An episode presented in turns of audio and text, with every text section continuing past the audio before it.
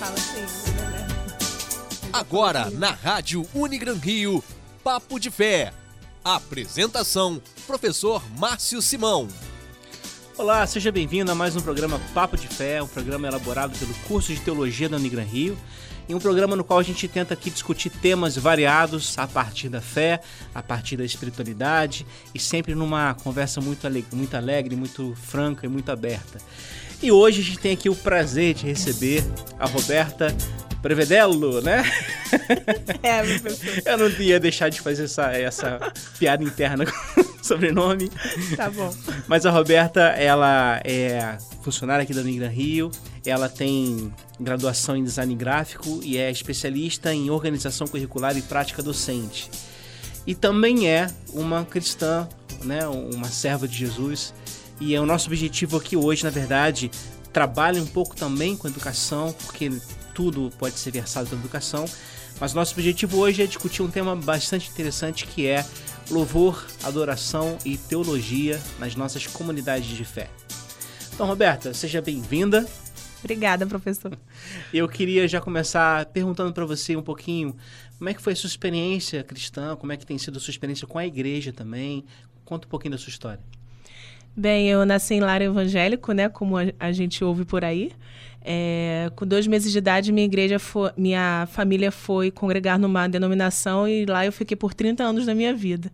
E depois de um tempo eu não me identificava mais com algumas questões e eu acabei é, congregando em outro local. E foi muito difícil para mim porque é, a doutrina é diferente, eu já estava acostumada com determinadas é, é, orientações, enfim.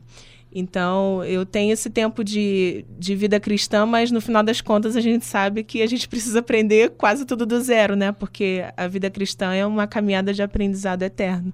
Sim, e essa, essa palavra que você usou, caminhado, eu acho que tem a ver também com o nosso tema, né? É, de hoje, eu já vou entrar no tema daqui a pouquinho, mas assim, é uma caminhada mesmo é, de experiências com Deus, de experiência com a igreja, né? De pensar a igreja como uma comunidade que não é de gente perfeita, mas que pode ser um lugar saudável para se estar, né? Para se estar junto, né? Acho que esse é o critério para a gente analisar igrejas, né? É, quando a gente cresce no evangelho, a gente é, acaba percebendo as pessoas com outro olhar, né? É, nós já vimos muitas coisas acontecerem diante dos nossos olhos, a gente já viu o comportamento de muitas pessoas em diversas situações. Então, é, eu acredito que essa caminhada ela, ela funciona não só para a gente poder aprender como ser um seguidor de Jesus, mas também como reagir com as pessoas. E cada vez mais eu venho percebendo que na caminhada de fé com Deus a gente não consegue de fato caminhar sozinho por mais que a gente tenha a nossa individualidade, né, a gente tenha o nosso mo momento com Deus, que isso é, é orientado para todos, mas é uma caminhada de fato em conjunto, é uma comunidade, como o senhor falou. Uhum. Não, é, não é um indivíduo só, é de fato uma comunidade. Isso é muito bonito, né? Isso é. Isso é. Quando funciona, é maravilhoso. funciona, é perfeito. É, e aí eu já, já quero fazer um vínculo com o nosso tema, porque a gente estava conversando aqui antes do programa, né? Sim. E o tema de adoração e louvor, às vezes ele é setorizado nas nossas igrejas, né? Como algumas igrejas têm equipe de louvor ou coral que vai cantar, e aí se pensa que louvor é restrito àquele, àquelas pessoas daquela equipe. Sim. E como a gente tem está pensando aqui uma ideia de igreja como comunidade de fé, como gente que se reúne para servir a Jesus e servir uns aos outros, então, assim, adoração é uma coisa ampla, né? Seria isso é, é, amplo porque não se restringe à música. A gente tem muito esse conceito de acreditar que é, os adoradores são aqueles que cantam bem, cantam uhum. afinados, né? Sabem cantar, sabem tocar um instrumento, ou estão lá na frente no momento do louvor do culto. Mas de fato não é isso. É por isso que eu falei que a caminhada cristã é de fato uma caminhada, porque é, possivelmente assim que a gente ingressa na, na igreja, né, nessa comunidade, a gente tem essa percepção. Mas conforme vai passando o tempo, a gente vai recebendo o entendimento de que realmente qualquer um pode ser um adorador. Então, não é necessário ter um momento específico durante a semana, que é o culto, e muito menos um momento específico do culto para eu adorar. Eu posso adorar, de repente, com, o meu, com a minha, o meu comportamento com alguém próximo de mim, com o meu amor ao próximo, é, tentando fazer o bem, tentando criar um ambiente agradável onde eu estou no, no trabalho ou na faculdade. Isso é adoração, é a gente mostrar Jesus e dizer quem ele é. Então, a gente pode dizer quem é Jesus de várias maneiras. Dentre elas, tem a música, tem o momento de cantar e de tocar um instrumento que é uma das maneiras mais criativas que Deus nos deu para poder adorá-lo, né? Mas existem N, mane N maneiras de você mostrar quem Jesus é. E eu acredito que a adoração é isso, você mostrar quem ele é através do nosso comportamento do que a gente faz. Uhum. Eu, você estava falando, me lembrei do texto que Jesus encontra a mulher samaritana, né? Sim. E, e, a conversa dos dois, é, eu acho que tem muito a ver com isso, né? Porque para os judeus o local de adoração é o templo em Jerusalém. Para os samaritanos o local é o Monte Gerizim. E aí Jesus, né, ao ouvir a pergunta da mulher, onde que a gente tem que adorar? É. Ele quebra essa lógica e, e, diz uma coisa que a gente precisaria sempre lembrar, né? Deus procura adoradores. Sim. Né? Não procura músicos, não procura pastores, não procura nem dizimistas. Pois é, e assim, é, é, eu acho importante a gente ter um local específico e físico para a gente fazer essa reunião de, dessas pessoas da comunidade, né? Mas, ao mesmo tempo, a, é, é importante a gente não se restringir a esse local. Até porque a nossa vida não pode ser condicionada à abertura de uma porta de um local para eu adorar a Deus. Uhum. Deus não está lá é, só. É, ele não vai até lá para poder nos ouvir apenas lá. Ele está com a gente o tempo todo. Então não faz muito sentido a gente só adorar a Deus nos dias do culto. É, porque a gente acaba transformando a igreja, né, como uma espécie de prisão para Deus, né? Exatamente. Então Deus está lá. Sim. E aí eu vou lá nos dias santos, domingo, sábado, que é dia de culto, é. para adorá-lo, para encontrá-lo. Mas o resto da minha vida eu vivo como se eu tivesse desvinculado dessa realidade, né? É, ou ele fica esperando alguém decidir os dias de culto da igreja para saber o dia que ele tem que se programar para ir lá na igreja e ouvir a gente. Então, a adoração realmente é uma rotina, é uma constante. E isso a gente percebe a cada, a cada momento que a gente vê Deus no que a gente faz, né? Não só no nosso trabalho, como eu falei, mas desde o momento que a gente acorda, a gente já percebe que Deus está ali porque Ele nos acordou, Ele nos deu um dia bonito para a gente viver.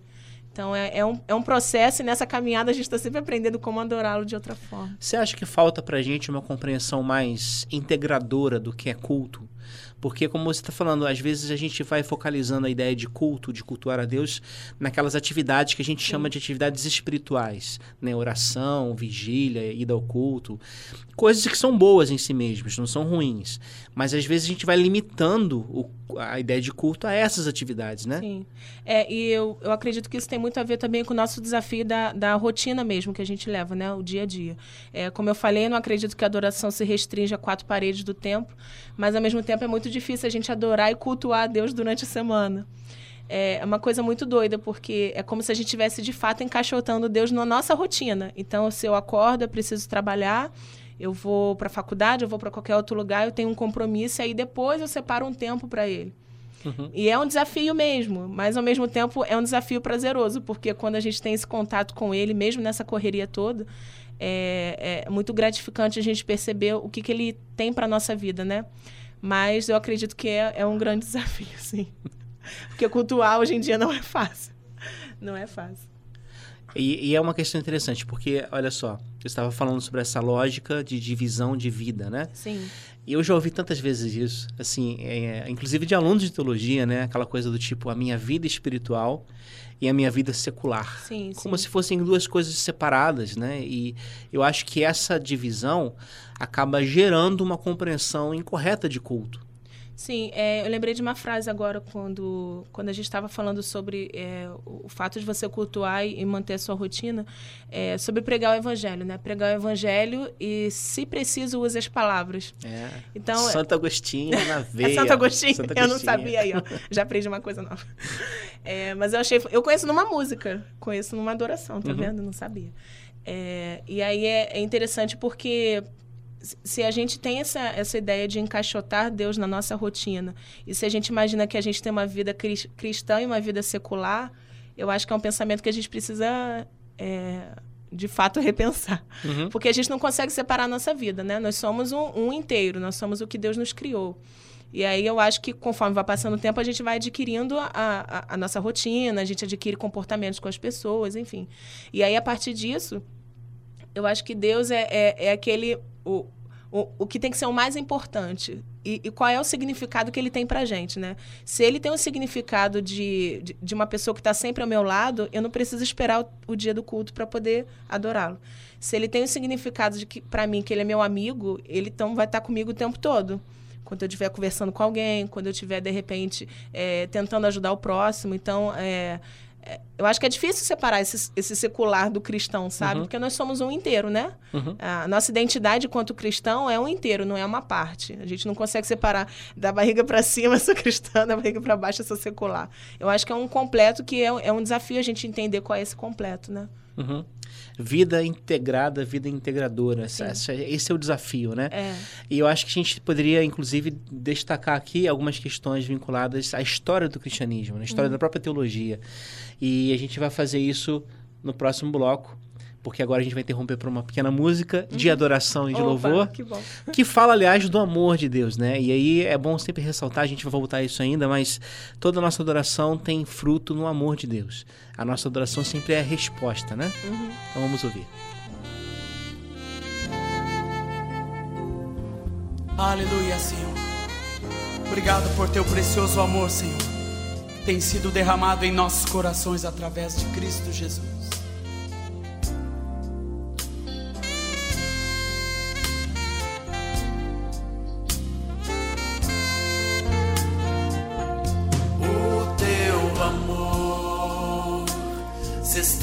Estende além dos céus,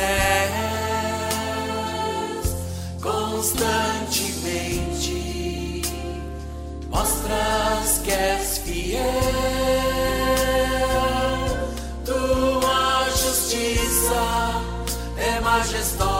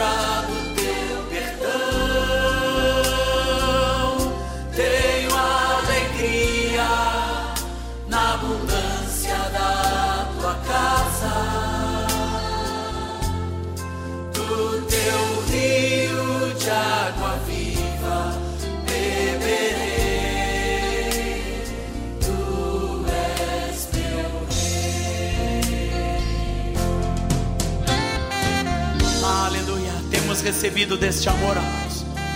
Temos recebido como igreja. Aleluia, deste amor. E este amor não é para nós, para cada um de nós, mas para compartilharmos uns com os outros este amor do Senhor. Aleluia.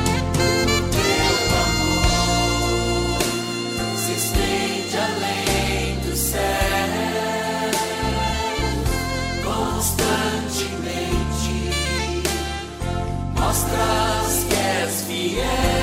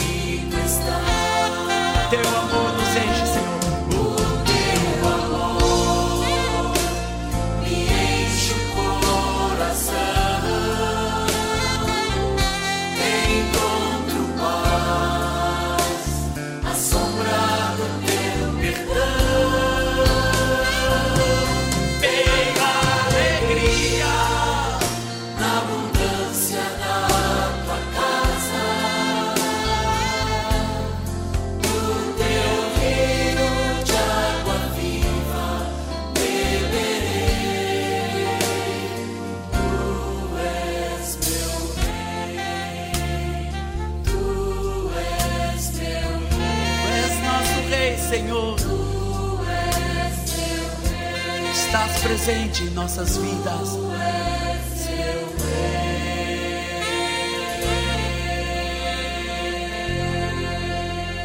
Aleluia, Senhor. Obrigado, Jesus, pelo teu amor. Você está ouvindo Papo de Fé. Olá, estamos de volta com o segundo bloco do nosso programa Papo de Fé. Hoje tratando de um tema bastante interessante, bastante necessário, que é adoração, louvor e teologia nas nossas igrejas. E conversando sobre esse tema, a gente está recebendo aqui a Roberta Prevedelo?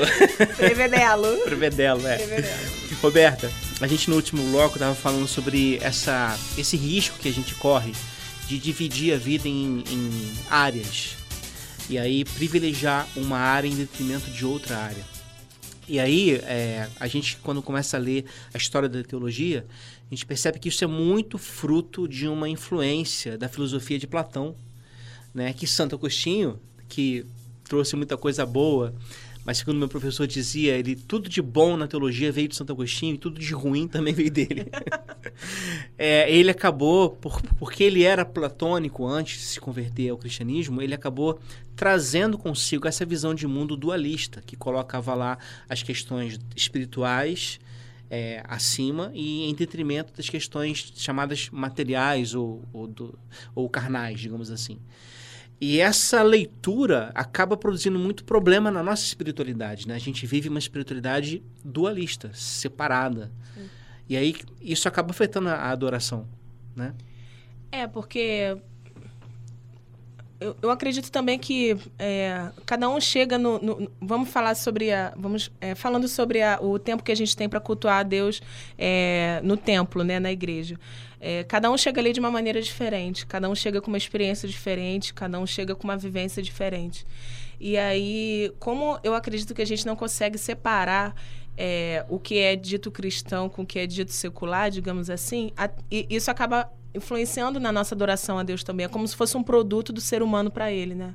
Eu imagino assim. Então, esse é um desafio, inclusive, de quem está ministrando louvor lá na igreja, que tem, quem está ministrando louvor lá na frente, para conduzir essas pessoas é, e, e, fazer com que elas foquem somente em Jesus e deixar essas questões ditas seculares um pouco de lado, né?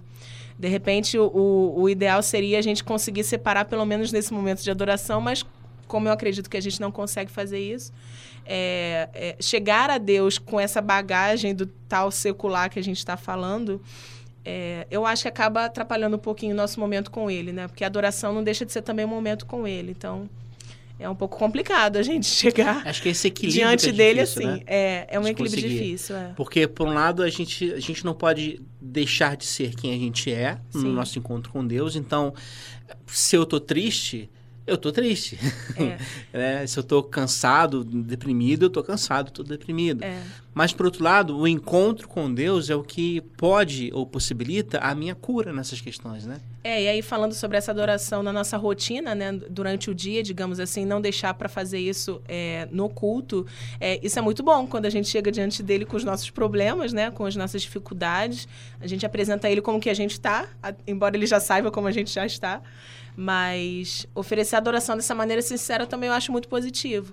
É, essa maneira que a gente tem de enxergar a adoração com, como esse formato né, muito pronto, é, já estruturado com quatro músicas para cada culto. Uhum. É, a música tem uma introdução, tem o refrão e tal. É, isso encaixota, inclusive, no, o nosso comportamento diante de Deus para chegar na adoração. Né? Então, acho que quanto mais sincero a gente for, até porque ele conhece nosso coração, acho que facilita mais esse, esse processo aí de dizer quem ele é, que é a adoração.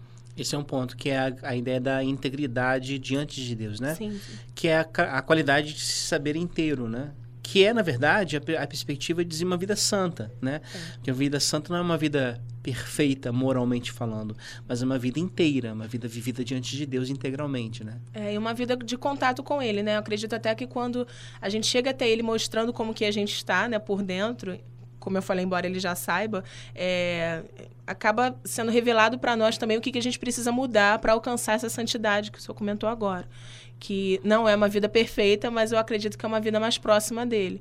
É como se a gente estivesse voltando para o contato com o nosso Criador, né? Uhum. A maneira como ele gostaria que nós fôssemos nesse mundo que ele mesmo criou. Sendo cada vez mais semelhantes a Jesus de Nazaré. Exatamente, é. é E, uma- aí, e aí eu queria, é, ainda nesse ponto dessa questão de vincular a vida inteira diante de Deus, lembrar de Jesus de Nazaré. Porque se a gente olha para Jesus nos evangelhos, os locais que ele menos vai são os locais religiosos. Sim, Ele quase não vai ao templo de Jerusalém. E quando vai, vai para arrumar problema. Sim. Ou para arrumarem problema com ele. e para estar com pessoas que eram imprevisíveis, né? Exato. Para a sociedade que esperava um Messias. Exato.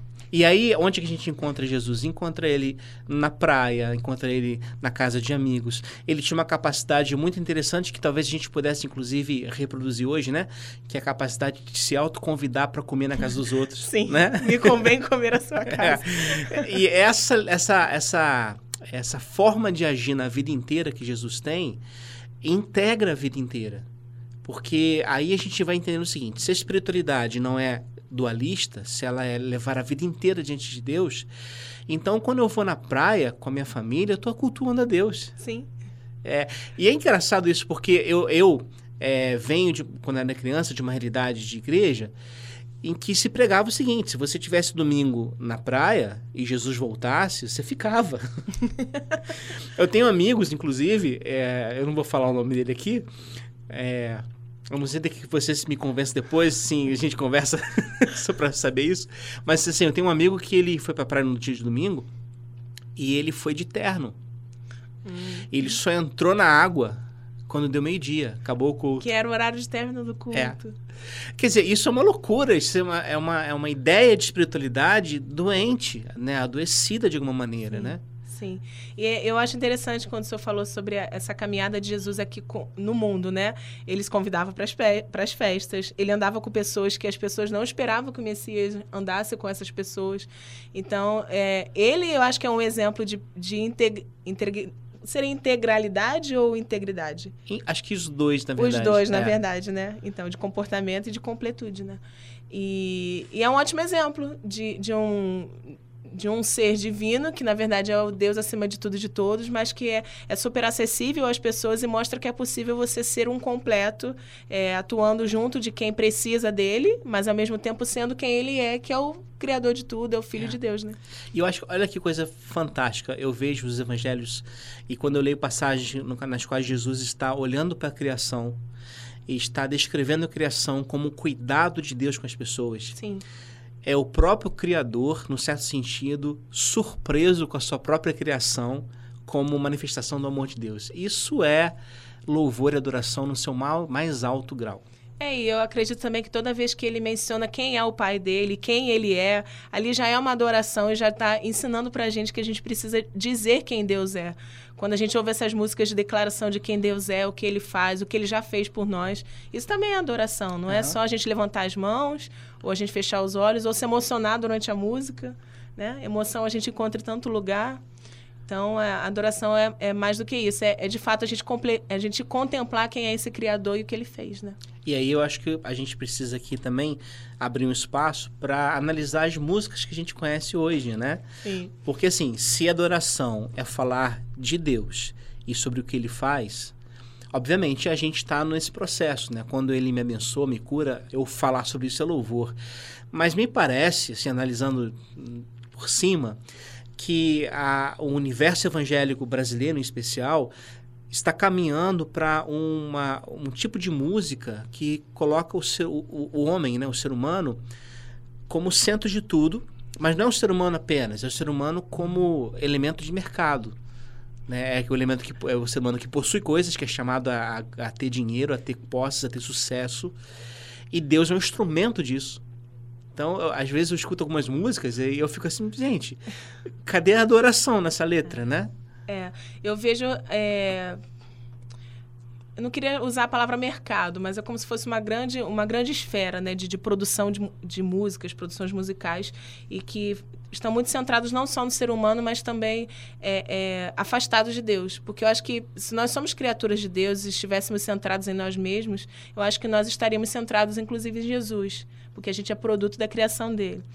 Mas além de estar centrado em, centrados em nós mesmos, a gente está afastado de Jesus em alguns pontos nessas músicas, né? Uhum. É, eu vejo que são músicas de edificações pessoais, de conquistas próprias, é, de, de às vezes até de, de, de torcida para vingança pelo outro. É, isso eu estava lembrando exatamente isso aqui. É, e de conquistas de, de matéria e de, de coisas que, que a gente sabe que vai ficar aqui, vão ficar aqui. Então, é, eu fico me perguntando, eu, eu, eu confesso que eu fico tentando entender e tentando achar ali aonde eu estou declarando o Criador nessas letras, sabe? Embora eu acho que também a gente precisa pegar, o ponto, é, pegar as coisas boas de tudo, né?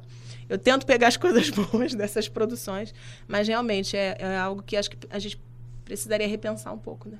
Tem, é, eu tenho muitas músicas que me parece é, a intenção é boa, né? Assim, mas o conteúdo que é expresso nessas músicas, e aí é um conteúdo teológico, porque afinal de contas está se fazendo teologia também. Liturgia é teologia.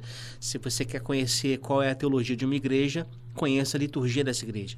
Você vai ter um bom caminho aí para analisar. Uhum. E muitas vezes a liturgia expressa uma teologia muito diferente da proposta do evangelho. É o que você falou, a questão da, de, de vingança, de, de instrumentalizar Deus como mecanismo de, de alcançar algo, mesmo às custas de alguém. Né? É, e como se a gente esperasse dele uma atitude né, que a gente acredita que é a correta.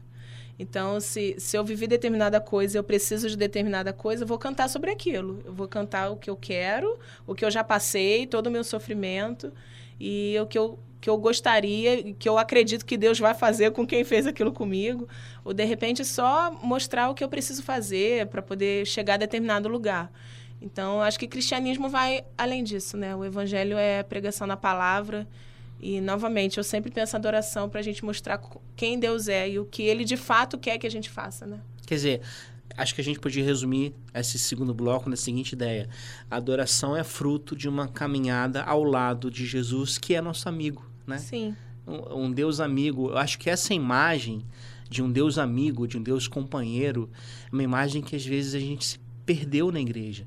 Né? Deus é muito mais visto como alguém que vai, como eu falei, me capacitar a conquistar coisas, ou então como um mecanismo de, de vingança, de ódio, de raiva. Isso é muito problemático, né? É, eu acredito que entra até numa questão da, da de nós nos é, a gente se identificar é, e, e, entender é, como que nós podemos atuar enquanto filhos de Deus, né? Enquanto criaturas desse grande Criador. Porque se eu entendo quem é meu pai, se eu entendo quem eu sou, eu acho que eu consigo identificar identificá-lo nas coisas que eu faço, né? E aí eu conseguiria identificá-lo nessas músicas. Então acho que é, entra uma questão não só de identidade, mas também de compreensão de quem nós somos. E quem Deus é, se Deus é um Deus vingativo, se Deus é um Deus que, que, vai, que vai me fazer próspero, se Ele é aquele que vai me fazer amar o outro como Ele gostaria que eu amasse. Uhum. Então, identificar quem é Deus, identificar quem nós somos, acho que é fundamental nesse processo. Não só nas músicas, mas na isso, nossa vida, desenvolver né? amizade com Deus. Sim, e aí, sim. a gente vai parar agora para outro bloco, outro intervalo, e a gente vai ver uma, uma música que fala disso, né? De amizade com Deus.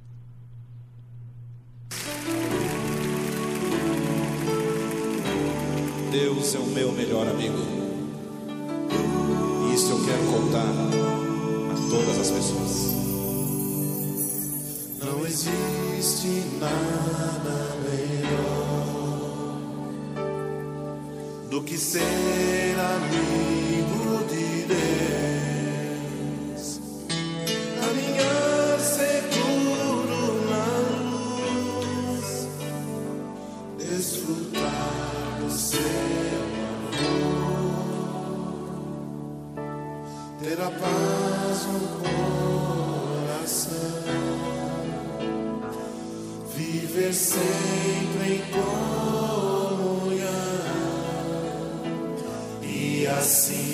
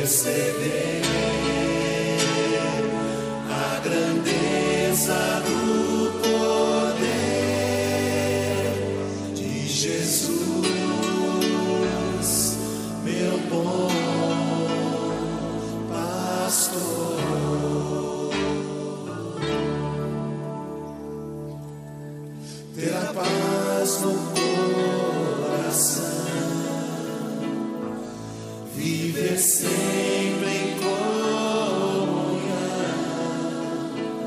E assim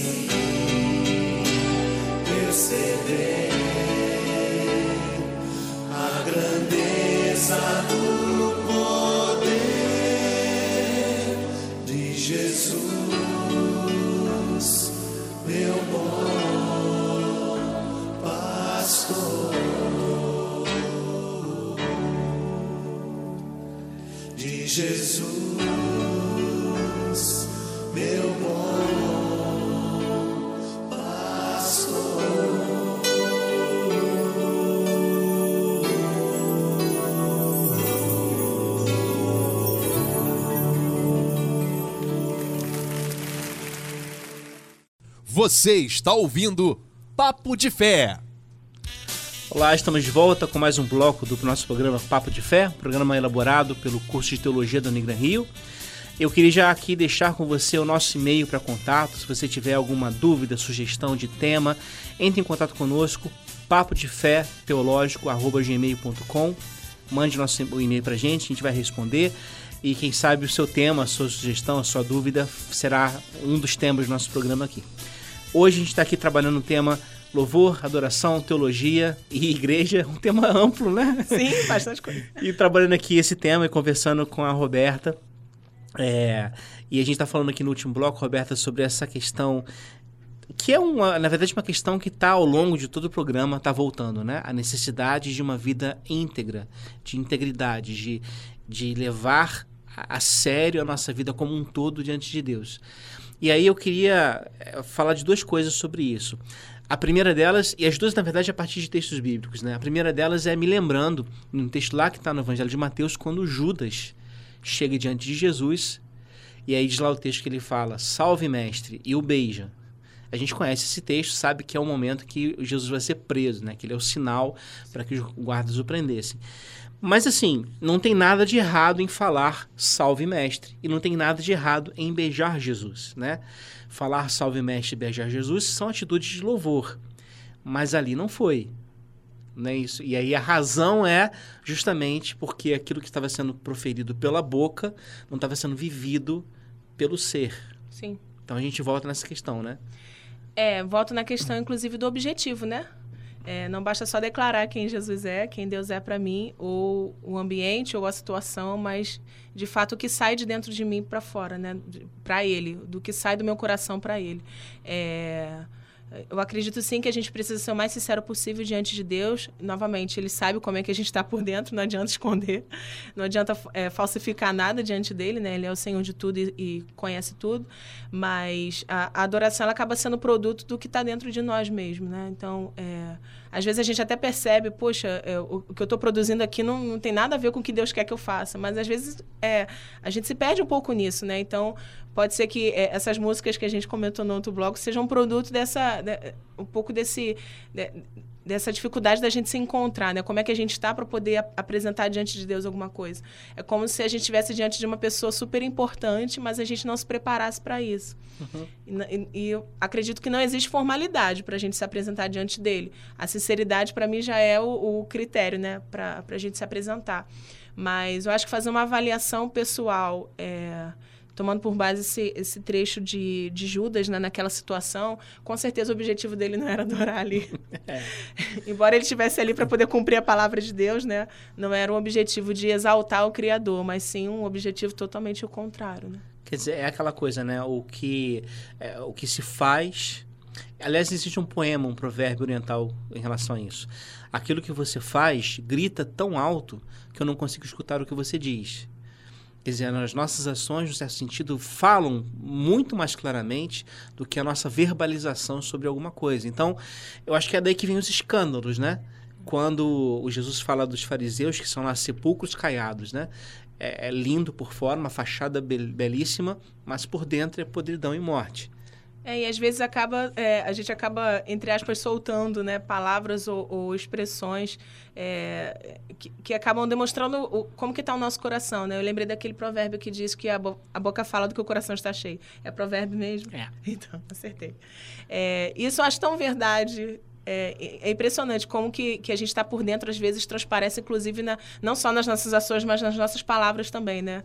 É, então, é, é, é, muito interessante a gente pensar que existe um, uma pessoa tão incrivelmente sábia que conhece todo o nosso coração, tudo como, todo o nosso interior e que a gente não pode esconder nada dele. Então, Uhum. não existe fuga diante dele. Mas, ao mesmo tempo, é muito bom saber que tem alguém que conhece a gente muito melhor do que a gente mesmo. É, não existe fuga diante dele e ao mesmo tempo é muito bom saber que não existe fuga diante Sim, dele. sim. né? Eu acho que é nessa lógica que o salmista fala, né? Se eu colocar minha cama no alto dos céus ou no fundo dos mares, ali tu estás. Sim. Que não é, não é a ideia de um Deus patrulheiro, né? Xerife cósmico que tá lá te fiscalizando, mas Mas é a é ideia de um cuidado. Deus que tá contigo, tá, Sim. tá presente, né? E aí isso me leva a uma segunda questão. A gente falou de salmo agora. A gente vê nos salmos muitos salmos que traduzem uma sensação de abandono, de sofrimento diante de Deus, né? Os salmistas diz- dizem coisas como: Ó Senhor, onde o Senhor está? O Senhor cansou de ser misericordioso, sumiu. E, e isso tudo, às vezes, me parece que essa, essa possibilidade do fracasso não faz parte da nossa agenda litúrgica hoje. A gente só tem músicas que falam de vitória, vitória, vitória. E aí o que acontece? Na minha leitura, né? O- a pessoa ouve isso continuamente, seja nas pregações, seja na liturgia. Quando há um fracasso, ela não sabe lidar com isso. Sim. E aí entra a questão que a gente tinha comentado sobre conhecermos a nossa própria identidade, né? É, é estranho pensar que eu preciso conhecer a minha identidade, porque se a minha identidade já é, já é eu mesma, né? Mas é, como é importante a gente entender qual é, qual é o nosso papel e como Deus nos criou, né? Eu penso assim, é, se a gente conhecesse quem nos criou, se a gente conhecesse o motivo pelo qual nós estamos aqui, eu acredito que essa decepção, né, que a gente acaba é, passando. Quando a gente não conhece quem Deus é, a gente pode achar que ele está sendo injusto, a gente pode achar que a gente está sofrendo mais do que os outros, mas aí entra essa, esse conhecimento de Deus que eu acho que é uma busca eterna que a gente de repente é, só por completo somente no céu, né, como Criador, mas assim é, é identificar qual é o nosso papel e, e saber até onde a gente pode ir, saber que a partir de determinado momento só Deus é que vai, então as coisas fogem do nosso controle mesmo, nem sempre vai dar certo. Uhum. Mas Jesus não enganou a gente, ele disse que no mundo a gente teria aflição. Então, esse Deus que nos cerca por, por trás e por diante, ele está sempre cuidando da gente não vai desamparar, né? E você falou uma coisa aí que eu, que eu achei legal, essa questão de se conhecer. Porque a adoração, ela também é um momento de se autoconhecer, né? Por incrível que pareça, porque parece que a adoração é uma coisa apenas para fora, mas quando Jesus fala sobre oração, né, que é parte da liturgia, e diz lá, entra no teu quarto, fecha a porta. Essa, essa perspectiva individual, né, de voltar-se para Deus também está vinculado a isso, né, de se, se conhecer. E a gente, a gente, de fato, não se conhece tão bem quanto acha que se conhece. E aí, por isso que Santo Agostinho, de novo ele, estamos citando muito Santo Agostinho aqui hoje, Santo Agostinho dizia que Deus é mais íntimo de mim do que eu mesmo. Né? Ele me conhece melhor do que eu conheço. É interessante também como que o sofrimento esses, esses momentos difíceis nos levam mais para perto de Deus, né? É, se a gente estivesse num, num, num período longo da nossa vida de só, só vitória, só felicidade, só alegria, só conquista, é, dificilmente a gente iria recorrer ao nosso Criador, né? É, não só para adorá-lo, mas também para agradecê-lo. Acho que agradecimento tem tudo a ver com sofrimento, porque quando a gente recebe uma coisa boa para compensar aquele sofrimento, compensar entre aspas, é, aí a gente entra com agradecimento. Não sei se a gente teria essa, essa, essa proatividade de declarar quem Deus é e, quem- e adorá-lo se a gente não passasse por esses momentos. É. Embora eu não acredite que Deus deixe a gente no sofrimento ou provoque é, sofrimento para que a gente possa adorá-lo. Mas são condições humanas, né? A gente está sujeito nesse mundo, Acho então não tem como é, fugir. a vida tem disso, a vida É. tem essas, dessas questões É. de altos e baixos. E aí você falando me lembrou do profeta Abacuque, né, que tem uma declaração de louvor sensacional, né? Ainda que não haja fruto na videira, ainda que não haja mantimento, ainda que não haja, ou seja, tudo esteja dando errado. Todavia, eu me alegrarei no Senhor, porque Ele é minha força. Eu acho que a gente só consegue chegar nesse nível de maturidade se a gente é capaz de levar diante de Deus, inclusive, o que nós passamos, as nossas dúvidas existenciais, as nossas dúvidas de fé. Né? Quem somos? Senhor, é isso aqui que eu sou. E eu sei que o Senhor me aceita. Isso é. É, eu, eu penso que é é quase a mesma ideia do confessar o pecado, né? Se eu estou confessando uma coisa que Deus já sabe que eu fiz, Uhum. é, é quase a mesma coisa que eu contar para ele o que eu já passei naquele dia. Ele sabe, porque se ele é meu amigo, ele está perto de mim o tempo todo. Mas como que declarar faz diferença, né? A Bíblia fala de você confessar, de você Pecados uns aos outros para serem curados. é. Sim, de você compartilhar, porque isso é comunidade, é, como a gente falou no início, isso é família também, é ser igreja, né? A gente compartilhar com o outro. Então, guardar no nosso coração, por mais que ele conheça né, o nosso coração, eu acho que quando a gente compartilha e verbaliza e a gente mostra para ele como que foi o nosso dia, como que foi é, no final do ano, como que foi o nosso ano, como a gente quer que o próximo ano seja, é, isso também é adoração, isso também é um contato que Deus quer ter com a gente, porque se, se ele é nosso amigo, ele quer nos conhecer mais ainda. Ele já nos conhece por completo, mas é uma relação de troca, né? É, é como Uhum. se a gente andasse é, diante do Criador de tudo, mas ao mesmo tempo com a pessoa que a gente mais ama e que a gente quer compartilhar tudo da nossa vida. E acho que eh, a gente vem trabalhando ao longo desse programa, né, essas definições de adoração. E uma me parece que é muito claro aqui do que a gente falou até agora. Adoração é muito mais amplo do que apenas a realidade de culto, né? Eu diria que a- o encontro público né, na igreja, nas comunidades de fé, é na verdade o encontro público de cultos particulares, né? Sim, acaba sendo resultado do que a gente ou deveria ou a gente já faz durante a semana, né? É, co- como se é- foi o que a gente comentou, assim, é muito engraçado a gente pensar que a gente condicionaria a presença de Deus ou ele vir até nós com os horários do culto, né? Mas acaba sendo realmente o produto do que a gente já teve de relacionamento com ele. E aí isso diz muito também, né? Como que tá o nosso contato com ele. Se a gente está muito próximo ou muito distante, no momento ali da congregação a gente vai acabar identificando como é que a gente está. Porque acaba sendo uma revelação para nós mesmos, né? Da nossa vida cotidiana, da nossa própria identidade. É, eu acho que se a gente coloca o foco também da nossa adoração em Deus, quanto mais a gente conhece Deus, mais a gente se encanta com o amor de Pai que Ele tem. Mais a gente fica apaixonado por Ele Sim. nesses termos. E mais o resultado é uma vida de adoração a Deus, né? É, a gente vai dar um intervalo agora, bloco rápido, esse participação mais rápido. Mas essa próxima música fala exatamente sobre Deus como papai. É uma música baseada na parábola do filho pródigo. Então vamos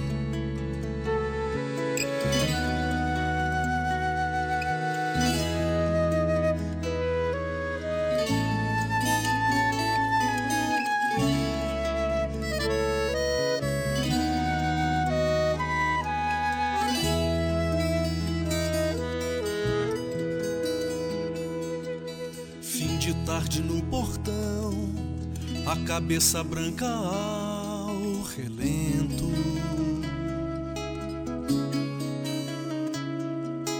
Teimosia de paixão faz das cinzas renascer alento.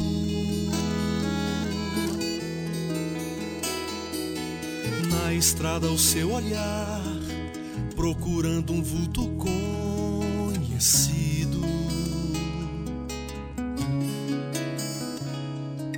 Espero um dia abraçar quem diziam já estar perdido.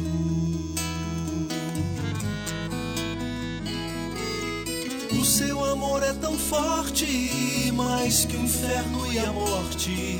São torrentes que arrebentam o chão. Mais fácil secar os mares, apagar a estrela Antares, que arrancar o amor do seu coração. Fim de tarde, se debruça no portão.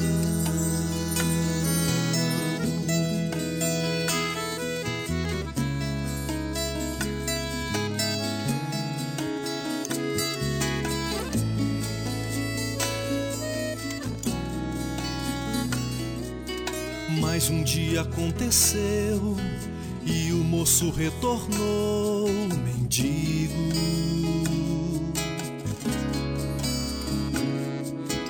O pai depressa correu e abraçou o filho tão querido.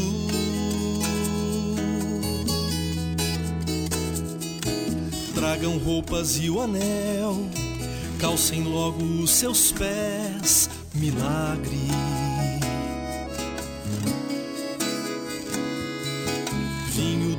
Tonel, tanta alegria em mim não cabe.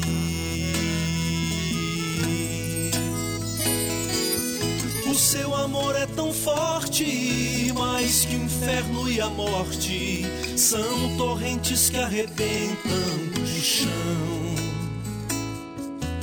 Mais fácil secar os mares, apagar a estrela Antares, que arrancar o amor do seu coração. Fim de tarde, está deserto o portão.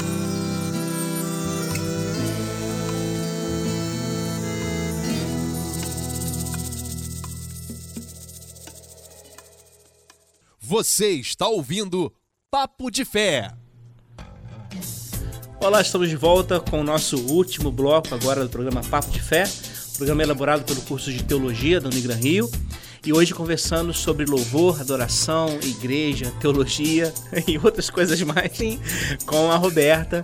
É, e a gente estava ao longo desse programa, né, Roberta, conversando sobre adoração e, e chegando a algumas conclusões, né, de que a gente falou aqui no último bloco, a adoração é muito mais amplo, não é uma coisa restrita ao ambiente da igreja.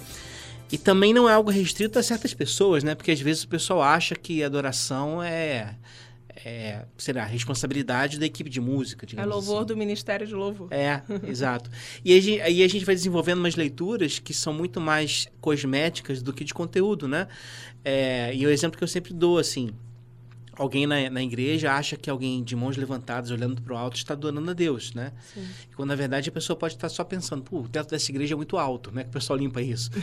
Então, é, então, essa, essa, essa noção de, de liturgia aparente, ela acaba suplantando a nossa percepção de um conteúdo na liturgia, que é encontro com Deus, né?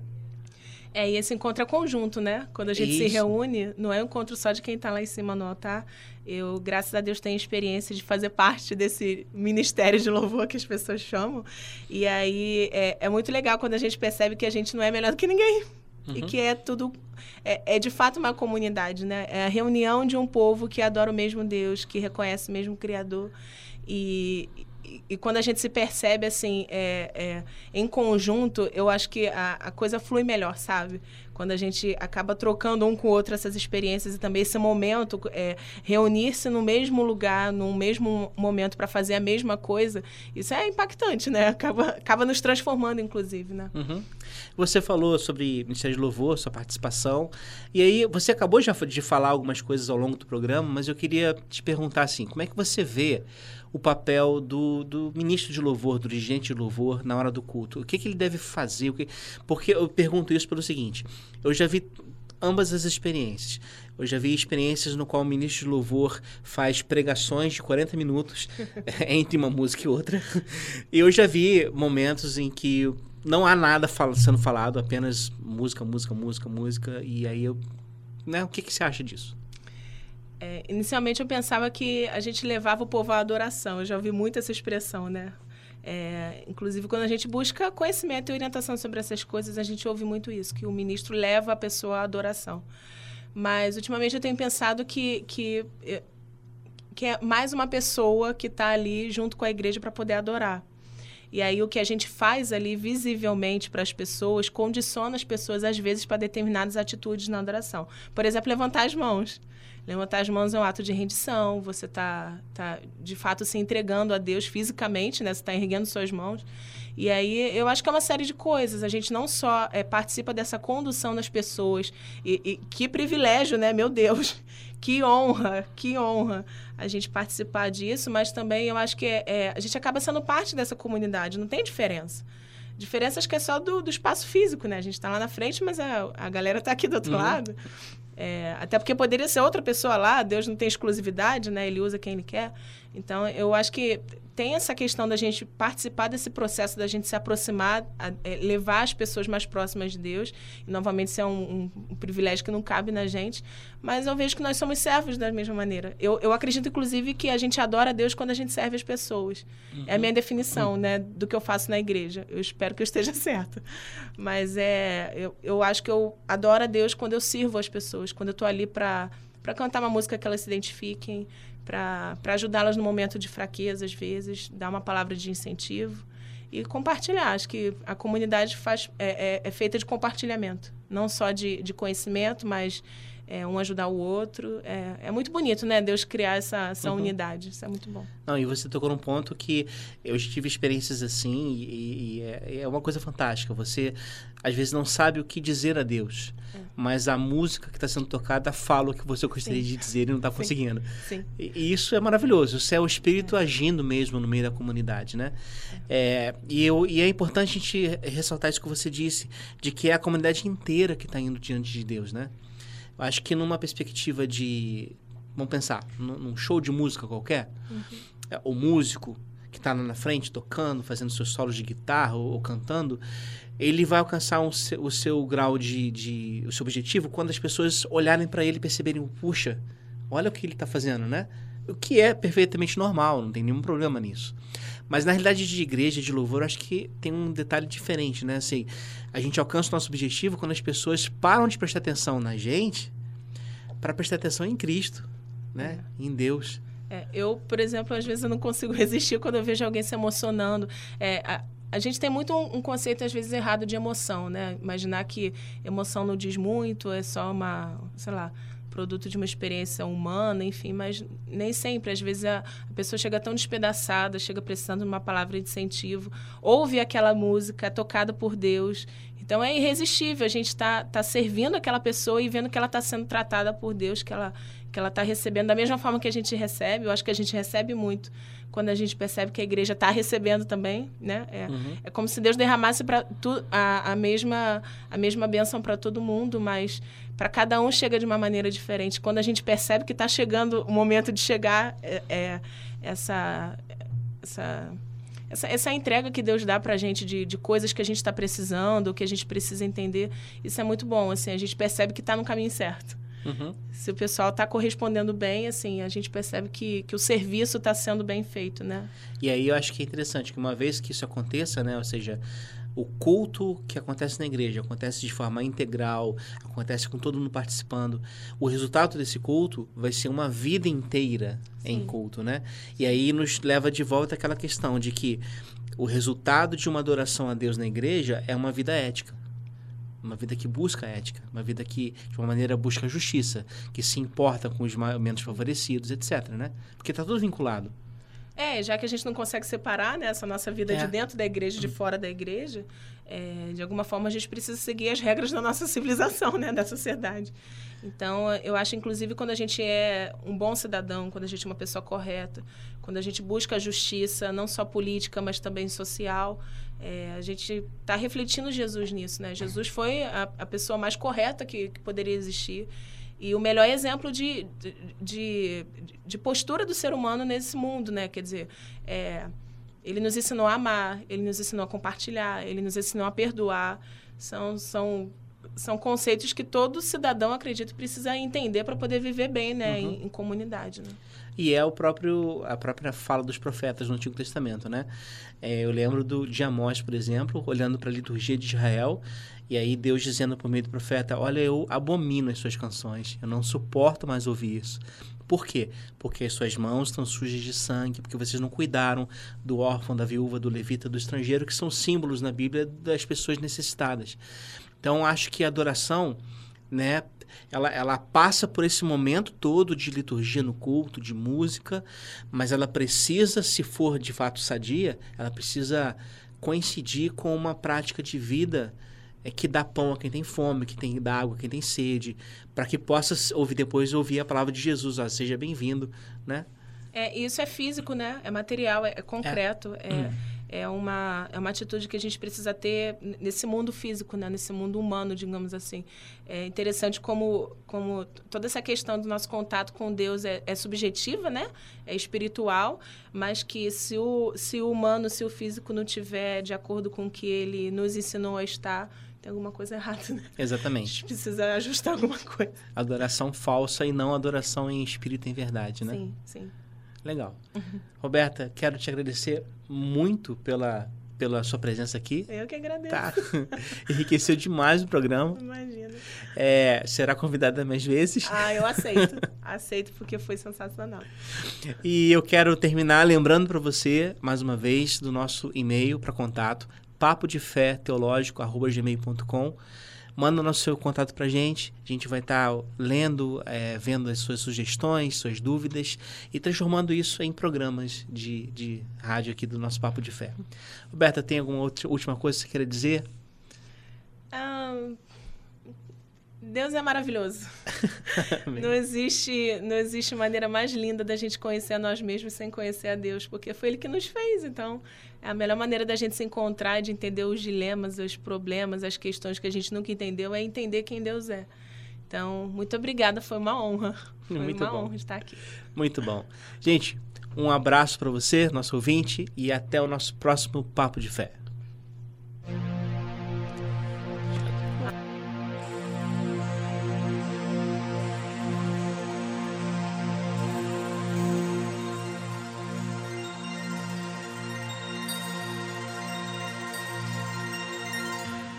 Es paciente, sin rencor, nunca se irrita, ve lo mejor. Es benigno con compasión, no tiene envidia, es el amor. Es humilde, sin presumir, el amor no tiene fin. No se goza de la maldad. Solo se goza en la verdad,